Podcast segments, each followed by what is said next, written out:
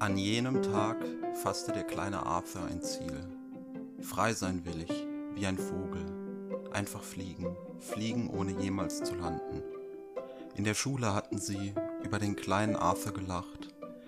Wären Igel zum Fliegen gemacht, hätten sie von der Natur Flügel bekommen, wie die Möwen, ermahnte Mama Harris den kleinen Arthur allabendlich vor dem Zubettgehen.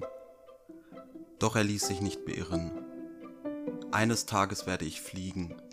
Ich, Arthur Harris, werde nach Dresden fliegen, ohne zu landen.